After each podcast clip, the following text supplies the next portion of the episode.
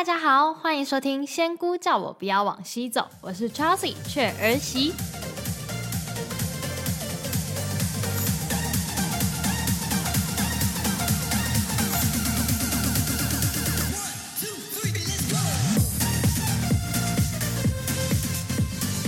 嗨呀，大家这周过得好吗？在节目开始之前呢，先让我快速的向新的听众朋友们介绍这个节目，还有我。新的听众朋友们，你们好，我是一个不听仙姑奉劝，正在波兰旅居的 Chelsea 雀儿喜。这是一个分享我自己出发旅行的 Podcast 频道。节目内容呢，会以我曾经背包旅行过的地方，介绍景点路线，也会用比较简单易懂的叙述方式，带给你一点点的轻历史。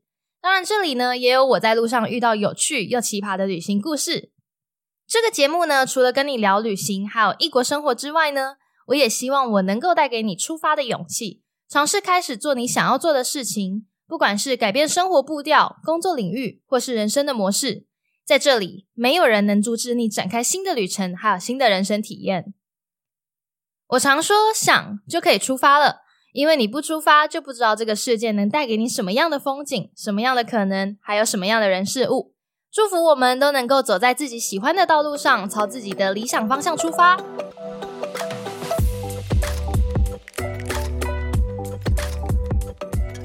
哟，在前面一集呢，跟大家分享了波兰的夏季摇滚演唱会 Poland Rock，还有我目前在波兰生活了半年多的心得，所以呢，中断了我的背包旅行分享。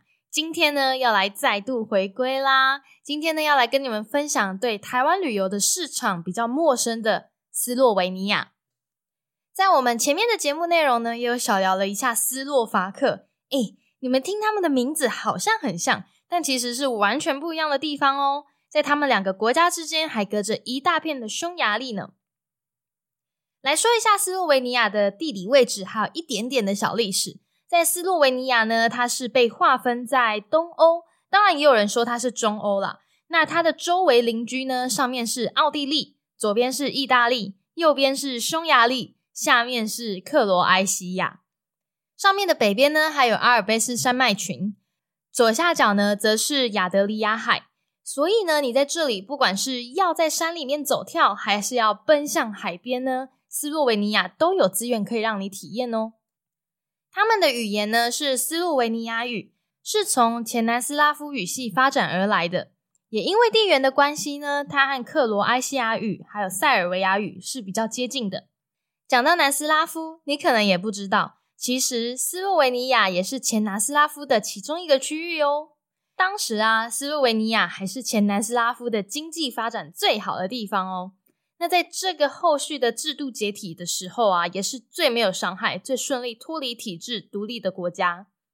所以啊，人家在称的巴尔干国家、巴尔干半岛。其中呢，也是包含了斯洛维尼亚，但也是有一些人他会比较狭义的定义巴尔干半岛呢，它是比较半岛内陆的那几个国家。总之呢，就是有不同的说法。根据它的历史背景还有脉络啊，我呢是会把它定义为巴尔干内的一块。所以呢，我会说我是从这里开始进入了巴尔干半岛。在斯洛维尼亚的首都呢，叫做卢布尔雅纳。它非常非常的靠近斯洛维尼亚的中心点，所以在交通上呢，它非常的方便，可以来往周边的各个城市。那我从维也纳搭火车进卢布尔雅纳呢，其实那一天我非常非常的不舒服，整个昏昏欲睡，又带点发烧，然后加上那一天天气又不太好，所以我就是在非常不舒服，而且又阴雨绵绵的情况下呢，下了车去找我的青旅。然后这间青旅真的真的非常的隐秘。它就隐藏在停车场的周围，有一栋建筑物的地下室。嗯，怎么说呢？其实我有一点想要说，这是我看过最瞎的情侣，但又觉得好像也没那么瞎啦。其实还有一些好的地方。首先呢，就是我在预定了之后，我就收到他的 email 嘛。那这个 email 就是一些确认预定的讯息。然后在最下面呢，他就附了一个连接。这个连接点进去呢，是一个按钮。这个按钮呢，就是在你接近青旅门口的时候呢，按下去，它的门就会自动打开。咦，这是我第一次遇到这种科技，诶，它好像是一个类似呃感应还是定位吗？它可以知道说，哦，你在青旅的门口附近，然后你按下去之后，这个门就会自动打开。我是觉得很新鲜。那门打开走下去之后呢，左边是厨房和厕所，右边呢是床位。然后它有四个上下铺，总共是八个床位，没了。整个青旅的空间就是这样，非常非常的小。然后它也没有柜台，没有服务人员。墙壁上呢，接近天花板的地方有窗户，可是呢，这个窗户是你可以看到有人在外面走动的脚，可能就是小腿以下吧，可能就是膝盖以下的这种呃这种长度，你可以看到。我当下是真的有一点震惊的。这样子也能够称为一个青旅吗？后来啊，我出门之后，我就会一直盯着那个窗户，你知道吗？我就可以看到在房间里面正在走动的人的头。后来我回房间之后，我就觉得超级不安的，是不是别人也在看着我正在房间里面走动的头？然后我在订房的时候啊，我就有备注说我想要下铺。我在每一次订这种背包房啊，我都会备注要下铺。可是我也不是说那种，呃，如果你没有给我下铺，我就会不开心啊，还是我就会去闹啊，去投诉。因为我之前也有在背包旅馆工作过，所以我非常能理解，不是每一次都可以给想要下铺的人下铺。所以呢，我也只是备注看看，有就有，没有就没有。那我这里呢，就是拿到上铺的位置，我就爬上去放了东西，然后出去走走逛逛。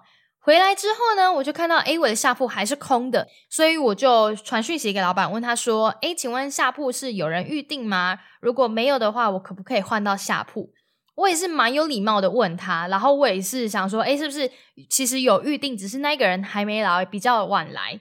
结果呢，老板他竟然跟我说：“如果我要换下去下铺的话，我就要再付七欧的清洁费。”这里先插播一个，就是在斯洛维尼亚使用的货币是欧元。好，回来，他跟我讲说要再付七欧的清洁费耶，我当下真的是蛮傻眼的。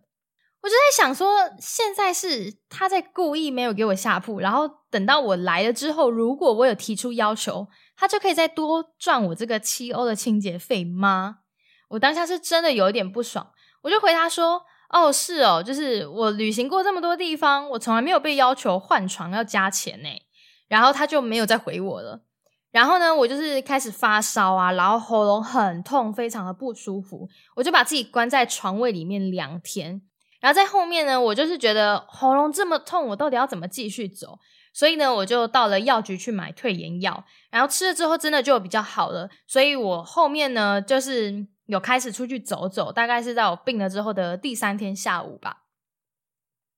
然后在其中的某一天呢，就是老板有送甜甜圈来，但是我是个人没有看过老板啊。这个老板他非常的神秘，他就是所有跟你的沟通都是以讯息，都是以订房网站的那个讯息夹来联络的。是有听到一个房客他说他在下午回来房间的时候有遇到老板，他在就是青旅里面看看，然后他就跟老板小聊了一下，然后老板的老婆是新加坡人呢。然后好像也是在亚洲旅行了很久一阵子这样子，然后才回来了斯洛维尼亚开这个青旅。然后听说老板超级帅的，但总之我也不知道，我没看过。话说回来呢，就是我看到了一盒甜甜圈在桌上嘛，但是已经有人吃过了。我原本以为这个是可能房客吃完遗留的，但是呢，这时候就是老板有传讯息来，他就说桌上的甜甜圈是卢布尔雅纳最好吃的甜甜圈，叫我一定要试试看。同时呢，在当时是接近二月底嘛，老板就说呢，他们这时候呢是一个嘉年华，每一个人都一定要吃他们的甜甜圈。这个节庆呢，通常是从二月底到三月一号。那主要的游行啊，还有活动呢，他们是为期十天。这个节庆啊，就代表着冬天要结束了，迎接春天的到来。这个节庆呢，就是来自于斯洛维尼亚北部的小镇，然后这个小镇啊，也有很多的葡萄酒庄。所以有很多的葡萄酒爱好者呢，也会选择来走这一条路。他们的甜甜圈呢，不是我们台湾人一般认知比较常看到的那一种圆形中间有一个洞的，而是整团圆的，它中间是没有洞的，然后它上面会撒一些糖粉。据说啊，第一个做出甜甜圈的人呢，就是在斯洛维尼亚。后来呢，它的食谱流传到各个地方，然后也演变发展成不同地方有一些不同变形的甜甜圈。其实它看起来有一点像我们台湾的街边传统小吃，好像有人称它叫做炸面团或是双胞胎。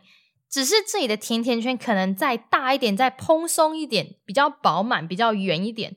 传统的口味啊，它就是这个炸面团上面撒糖粉就没了。但是现在呢，你可以看到一些比较 fancy 的口味，它里面是有挤果酱的，或是放果干的。然后这个青旅老板啊，他带给我们分享的呢，是里面有挤 apricot，就是啊杏桃的果酱。然后它是酸酸甜甜的，还不错。它的面体非常的蓬松。然后我就有传讯息回他嘛，我就说哦谢谢啊，里面是 apricot 吗？很好吃诶什么的。然后他就说，这就跟你到台湾一定要去台中喝最原始的珍珠奶茶是一样的。哇！我看到这个讯息真的是非常的 shock。坦白说呢，我自己也不知道珍珠奶茶是从哪里来的。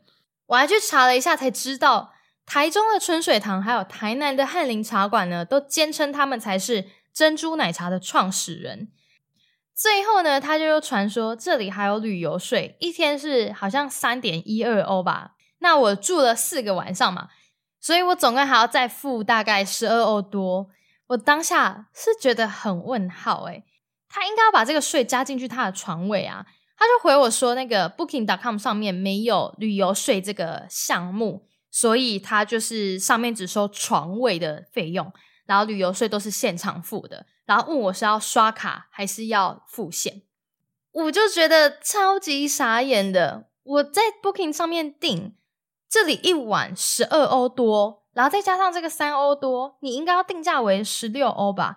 如果你要说再加上一些订房平台会抽的钱，那你可能也要设定个二十欧一晚吧？你现在就是客人已经来入住了，然后在退房前你才说哦，还有这个旅游税要付，我怎么觉得有一点 被欺骗的意味？然后我上网查，是在卢布尔雅纳这个旅游官方的旅游网站上面呢，是真的有看到这个税没有错。然后他所要求的金额也是对的，只是我就觉得很不合理呀。然后又加上他前面跟我说换床还有七欧的清洁费这件事情，而且还要求我们在退房的时候是要自己把自己的枕头套啊、床套、棉被套全部拆下来，然后丢进去洗衣篮。总之，我就在这里住的感受没有很好。可是同时，我自己也知道说，哦，这里其实真的很便宜，一晚十二欧。相当于台币大概四百多块，你能够要求什么？所以又觉得好像平衡一点。然后呢，我就在青旅认识的两个女生，其中一个是台湾人呢，超级巧的，她是在我旅行的时候第一个遇到台湾人。然后我就听到她跟一个塞尔维亚的女生聊天，她说她来自台湾，然后我就主动过去跟她 say hi，然后我也是台湾人这样子。然后另一个女生呢，她是在法国教瑜伽的越南人。哎，可是他的中文讲的超级好哎！我就问他说：“哎，你中文怎么讲的这么好，就跟母语者一样？”他说他之前是在中国工作五年，所以他就会讲了一些中文。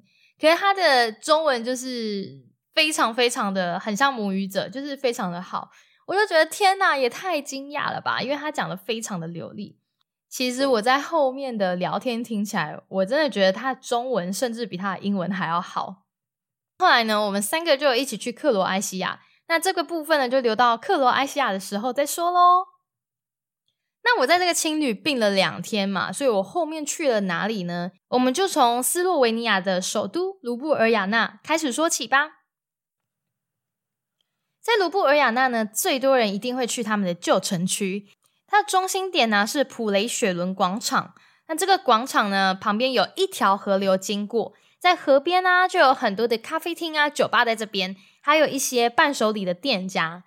这个地方呢，也有一个小传说，就是曾经啊，有飞龙在这边，就是保护自己的人民。所以呢，这里有一条桥，它叫龙桥。然后桥上呢，就有一些飞龙的雕刻装饰，也有人称这里是飞龙城。除此之外呢，连接河岸两边的还有屠夫桥，还有三重桥。这个屠夫桥啊，它连接了另一块的中央市场。而中央市场呢，就是卖一些鱼肉啊、蔬果，然后边边角角又卖一些衣服啊、包包之类的。我还在这里遇到一摊中国人开的帽子摊，他们好像是一对夫妻过来这里已经十二年了。然后我有看到他们在跟隔壁摊的人讲话啊，还有跟一些客人打招呼啊、聊天。我就问了他们说：“诶，在这里学语言会不会很难学啊？”然后他们就说难啊，但是为了要生存也是要学一点啊，不然要怎么沟通，要怎么做生意？然后最后呢，我就跟他们买了一顶帽子，还有两条发带。然后讲回这个屠夫桥啊，它上面呢有挂满了非常多的爱情锁链哦！天哪，我每次只要看到这种桥上有挂满这种锁啊，我都觉得好沉重哦，好可怕哦，都好担心这个桥会不会哪一天载重崩溃。也觉得到底有多少人是想要把另一个人锁在自己身边啊？感觉超级可怕的。那也据说呢，很久很久以前呢，有一个贵族的公主，她爱上了一个在中央市场里面的屠夫，然后每天呢就会在这个桥上等这个屠夫。然后另一个这个三重桥呢，它是因为这个桥它连接了三个部分，所以它就被称为三重桥。然后我刚才说的这个中心点的广场呢，有一个粉红色的教堂，还有一个超过百年的百货公司。整个旧城区它其实不大。你还可以爬到上面呢，去看坡上的城堡，然后这里也有缆车可以搭。我这次呢是徒步爬上去的，然后上去除了城堡以外啊，它还有一大块绿地，然后也可以俯瞰到整个市中心啊，一些市井的建筑。然后这个景色呢，也是那种呃红红橘橘的砖瓦屋顶。天气好的话呢，在这里也是蛮漂亮、蛮舒服的。我从城堡的山坡下来之后呢，我就来到了卢布尔雅纳的新城区。这里呢也有一个高空酒吧，它的门呢是在一个非常不显眼的出入口。我在这里点了一个 Oreo 蛋糕，还有咖啡，然后一边欣赏着这个市景，休息一下。整体而言呢，卢布尔雅纳就这样结束了。它的范围不大，听说是欧盟里面最小的首都，所以我觉得你如果安排完整的一天来逛这里的话。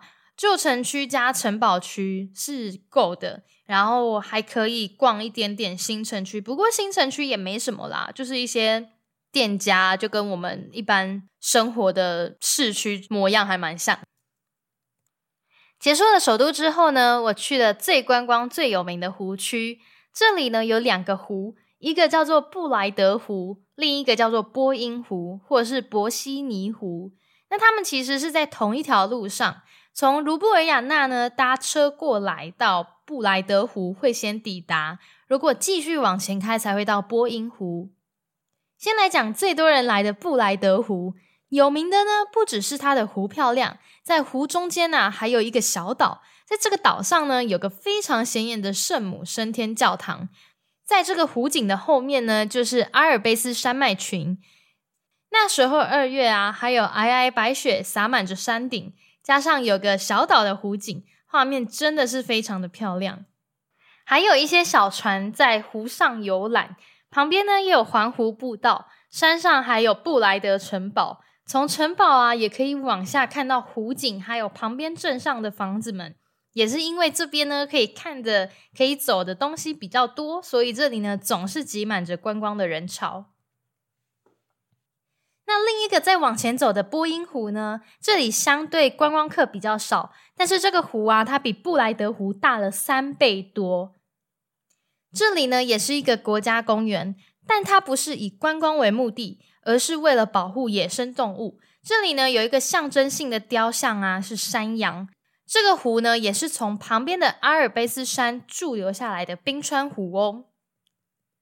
当天呢，我在去波音湖的公车上呢，认识一个德国女生。我们两个都不知道应该要在哪里下车，因为公车它沿途都是行驶在湖边嘛，我们就怕我们错过了，没有按下车铃。坐在我们附近的呢，是一对美国老夫妻。他听到我们在讨论下车点，他就跟我们说：“哦，应该要在哪里下车。”然后他们每年呢都会来这边滑雪，所以对这里很熟。我们呢顺利下车之后呢，就分开走了。呃，但是我们有先交换 WhatsApp，后来呢，晚上他有约我出去酒吧，不过当时我已经回到青旅了。青旅呢，距离市区又还要再走半个小时，我实在是觉得又懒又累，所以我就婉拒了。话说回来呢，在这附近的山上啊，它还有一些民宿。夏天的时候呢，还有营地开放扎营；在冬天的时候呢，上面是滑雪场，这里有缆车可以搭上去。但这是我这一趟旅行中搭过最贵的一趟缆车，二十六欧元，大概是新台币的八百多块。这里的滑雪客非常的多，每个人呢都是穿着滑雪装啊，带着雪板、雪杖的在排队，只有我一个穿着非常普通的人在跟人家挤在人群里面。在买完票之后要进去搭缆车呢，也是大排队。我光在那边等排队啊，就等了一个多小时，诶超级多人的。排队的地方呢，有几家卖滑雪商品的店家，上面啊就挂了非常多国家的小国旗，但很可惜就是没有台湾。QQ 在缆车上去的点呢，就可以看到下面的波音湖，周围啊全部都是盖满白雪的山群环绕着，真的是非常的漂亮。我上去雪场呢，就看到了好多人在滑雪，真的是好怀念之前冬天在日本滑雪的模样。我就在这上面的雪场啊走来走去，然后拍拍照，也在上面的雪场餐厅呢点了一个汉堡来吃。那一个服务人员呢，他就问我说是从哪里来的，我就说是台湾，他就说他第一次看到台湾人。诶，其实我觉得蛮有趣的是，我在整趟的旅程中啊，我遇到了好多人都跟我说我是他们遇到的第一个台湾人，我觉得是蛮有趣的。然后也有很多人不知道台湾是在哪里，以为是泰国的一部分。我想说，台湾、美国、中国这之间的新闻常常都是在国际版面上出现嘛？你竟然会不知道？不过当然，不看新闻的人也很多啦。对政治无感的年轻人也是很正常的。然后我也很常被问到，就是台湾是讲什么语言？有人猜说是越南语、韩语、日语、泰文，都有人猜，但就是没什么人会猜到是中文。然后我听到最扯的呢，是我在上个礼拜的这个演唱会啊，我遇到了一对情侣，然后那个男的呢，竟然就问我说：“台湾是不是讲蒙古语？”哎，我说：“哎，呃，不是，哎，我们应该是非常不一样，我们是讲中文。”然后他就说：“哦，我知道，我知道，中文和蒙古语都是同一个语系啊。”我就说。呃，应该也不是同一个语系。我们中文应该是比较接近韩文，可是也不太一样。他就说：“哦，我知道，我知道，但就跟我们欧洲一样嘛，就是法文、德文之类的语言都很接近啊。”然后我就说：“哦，对了，对了，差不多啦。”但其实我是真的有点懒得解释。我想说，他对台湾甚至是亚洲都这么的没概念，你对他多说好像也没什么意义。我在这里呢，也有遇到了一些来这边的旅人，然后我们一开始就是打招呼啊，然后也是一样，他们就会问我说：“哦，我是从哪里来的啊？”然后怎样怎样之类的。其中呢，也有一些是当地人，我就问他说：“诶，那以你们当地人的话，布莱德湖跟这个波音湖，你会比较喜欢哪一个？”我遇到了。两个女生跟一个男生，全部都是回我说，当然是波音湖啊，布莱德湖那边太观光太多人了，波音湖才是他们当地人真的会来这边践行啊放松的地方。那除了这些景点以外呢，在斯洛维尼亚还有一大看点，就是在克斯特地区呢有一个全欧洲最大的地下溶洞。这个地区啊，它是石灰岩地形，有着上百年的历史。同时呢，也是世界上排名第二大的地下溶洞。进去参观都是要跟团入场的哦。当时它开放的时间呢，一天只有三场。我刚才有去查了一下，它夏天开的时间呢，就是几乎每个小时都是有一场的。这个时候呢，我跟到的是下午三点。导览呢，它有提供语音哦，这里有提供了十七种语言，其中也包含了中文。你带队进去之后呢，导览员就会用手电筒照着参观的指示牌，你就跟着队伍走，跟着指示牌的号码，听着语音导览。整个洞穴啊，它全长有二十几公里，可是对外开放参观的呢，只有五公里。这个洞穴呢，它是从一八一九年就已经开放参观了哦。最大的特色啊，是由小火车载着你参观其中的三点五公里，最后呢，有一点五公里是下车步行的。里面的钟乳石真的是非常非常的壮观，展示区也打着不同的光，为这些钟乳石增加了一些色彩。里面呢还有一个场地啊，它是导览员说音效最好的地方，每一年都会有国际级的交响乐团会来这块场地演出。哇，我听到这里啊，光用想象的就能感受得出来，那会是一场非常震撼、非常享受的音乐响宴。最后一站呢，是全欧洲唯一一个地下邮局，在这里呀，你可以买明信片寄出，同时呢，也是伴手礼店。结束之后呢，就会搭着小火车从这里离开，然后在靠近小火车停靠的出口点呢，还有一个大瀑布，在洞穴里面听着瀑布的声音，真的是感觉更清脆、更平静了呢。不过这里的门票不便宜耶，大概是台币一千出头。它还有卖套票，比如说旁边有荣园的小博物馆，然后也有和城堡的套票。很多人呢，他会把这个洞穴和城堡的参观放在一起。这个城堡呢，它是建造在山壁上哦。里面呢，介绍着城堡的历史，还有城堡的主人。这个城堡啊，它有一个地下洞穴是可以参观的。不过，这个城堡在距离这个钟乳石洞穴的九公里处。它有卖套票，但却没有官方交通来往。唯一的交通方式呢，就是计程车。就是你买了套票，然后你跟服务人员说你要到这个城堡，这个服务人员就会帮你叫计程车。或者是说你有自己开车的话，你就可以自己开车过去。这是我唯一觉得非常不合理的设计耶。当天呢，因为下雨，又加上淡季开放的时间是比较短暂的，所以我就没有过去参观了。那如果你有去参观过的话呢，也可以跟我分享一下这一趟城堡的体验哦。那这一趟洞穴导览呢，大约是快要两个小时。我出来的时候已经是将近下午五点了，然后我在来的时候呢，就问司机回程的公车是几点，然后末班车呢就是晚上的六点半。当时啊，正下着大雨，又非常的冷，旁边的餐厅都已经要打烊了，我就坐在那个已经关门的售票中心门口，看着大雨。然后参观出来的人呢，就是来来往往的，但都是走去停车场，没有人要搭公车，我就一个人坐在那边。然后这旁边呢，就有一间看起来好像很高级的饭店。我最后就真的是冷到受不了了。我当时还穿着羽绒外套，但我真的冷的受不了。我就走进去饭店，我就跟柜台说：“哎，我在等公车，外面很冷，我能不能进来点杯热茶喝？”柜台的人员呢，就指引我到了饭店的餐厅，然后点了一杯伯爵茶等时间。后来呢，我就在六点十五分的时候离开，走到公车站等六点半的公车。六点半这个时间已经到了，但是公车没有来。这个设计呢是公车，它会从外面的主要道路转进来后呢再开出去，它是一个 U 型的。那公车站牌就在这个 U 型的底部，所以公车司机他就跟我说，上下车都是在这块牌子这个地方。然后那时候是冬天嘛，天色很快就已经黑了，当时六点多是那种深蓝色了。我就在那边一边发抖一边流鼻涕，然后望着主要的大路会转进来的那个地方。我真的里面是穿毛衣，然后再搭羽绒外套，里面还有一块发热。那时候我还是很冷，而且我当时感冒也还没有好。我就是在发烧完，然后吃完退炎药，觉得有比较好之后，我第一站就是先来这个溶洞了。然后我就超级超级冷，又看着天色越来越黑。我看到外面的马路上的车灯呢，都是直接这样过去、过去、过去，它没有一台是要转进来的。我就开始很着急呀，公车司机会不会以为这里没有人，所以就直走，没有转进来？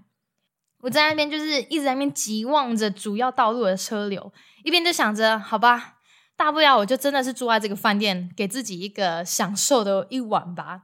这时候呢？就有两道车头灯从主要道路转进来，照着我。我看到公车上面微弱的跑马灯写着我的公车号码。我当时真的就是像在那种黑暗事件看到一道救命的曙光，有没有？总之呢，我最后就顺利搭上了公车，回到了市区啦。其实呢，我觉得斯洛维尼亚它感觉是一个非常适合自驾旅行的地方。路很宽广，又很多大自然，感觉在这里公路旅行一定会超棒的。如果之后啊有机会，我真的会想要回来自驾走更多的地方。如果呢你想要看到我更多在背包旅行的照片，还有故事，还有我在波兰生活的模样呢，就到节目资讯栏里找到我的 Instagram 追踪我吧。如果你喜欢我的节目内容呢，也邀请你帮我留下五星好评。如果有话想跟我说，你可以在留言连接，或是到我的 Instagram 私讯我。也欢迎你帮我把节目分享给你身边正有需要出发旅行的人，或是对旅游议题有感兴趣的朋友们。今天的节目内容呢，就到这边啦。那感谢你们的收听，我是 Chelsea 雀儿喜，都不赞你啊。